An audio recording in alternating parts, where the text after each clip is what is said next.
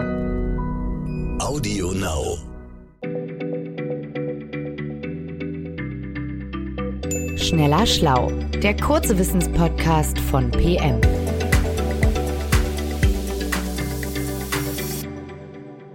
Herzlich willkommen zu einer neuen Physik- und Technik-Folge. Ich bin Christiane Löll, Redaktionsleiterin von PM Fragen und Antworten und habe heute wieder Martin Scheufens, unseren Physiker, zu Gast.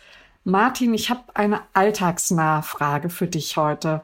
Wenn du vom Himmel fällst, wie schnell wirst du? Ohne Fallschirm, ohne Bungee-Seil, einfach so.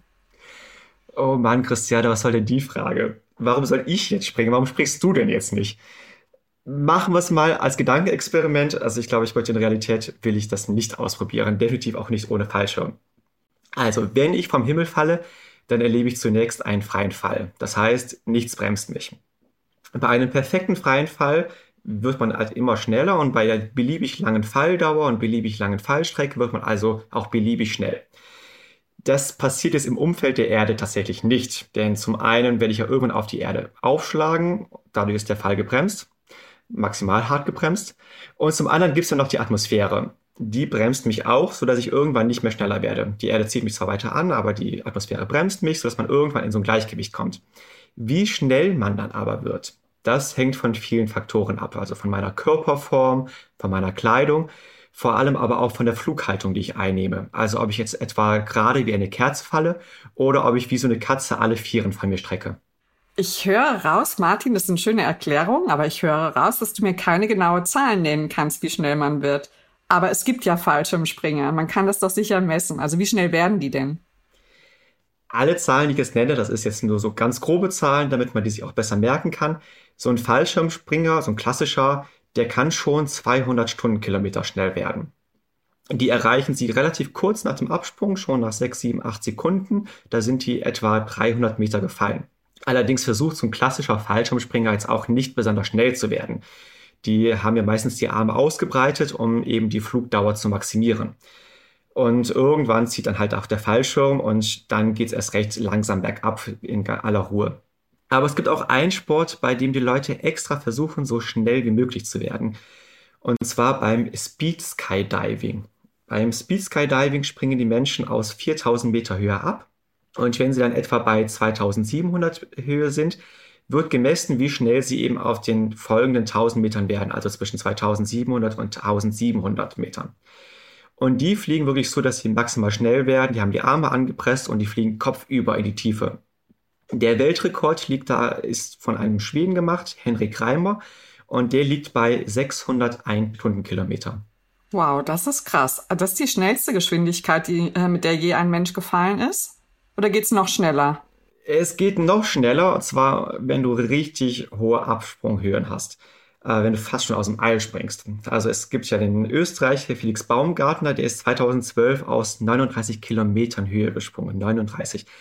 Das ist jetzt noch nicht ganz das All. Das All fängt bei Definition bei 100 Kilometern an, aber er ist immerhin aus der Stratosphäre gesprungen. Und dort ist die Luft auch schon sehr, sehr dünn und dementsprechend auch sehr wenig Luftwiderstand ist dort der konnte einige Zeit lang wirklich fast ungebremst fallen.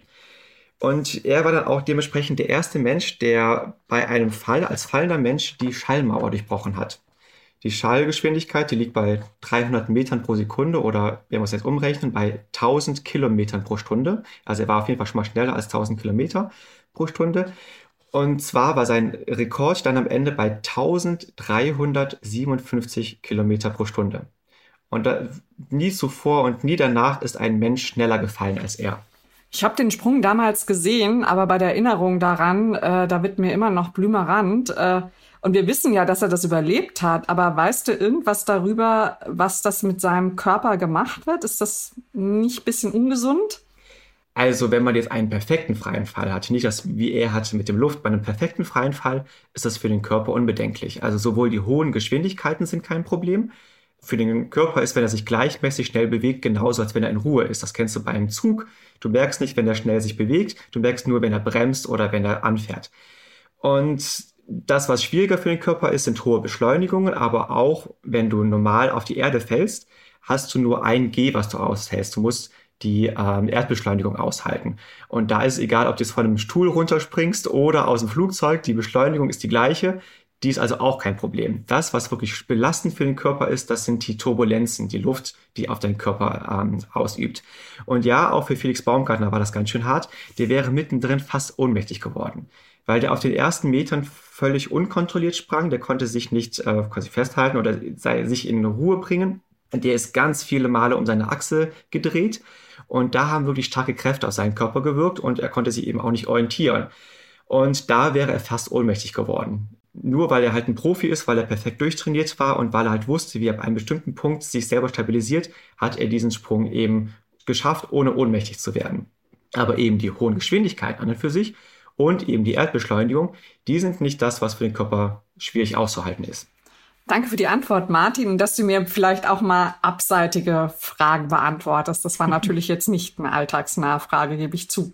Aber wer uns Fragen stellen möchte oder Kommentare, Lob, Kritik an uns loswerden will, der kann sich gerne unter der E-Mail-Adresse schlau.pm-magazin.de an uns wenden. Und nochmals danke, Martin. Bis bald. Bis bald, Christiane. Schneller Schlau, der kurze Wissenspodcast von PM.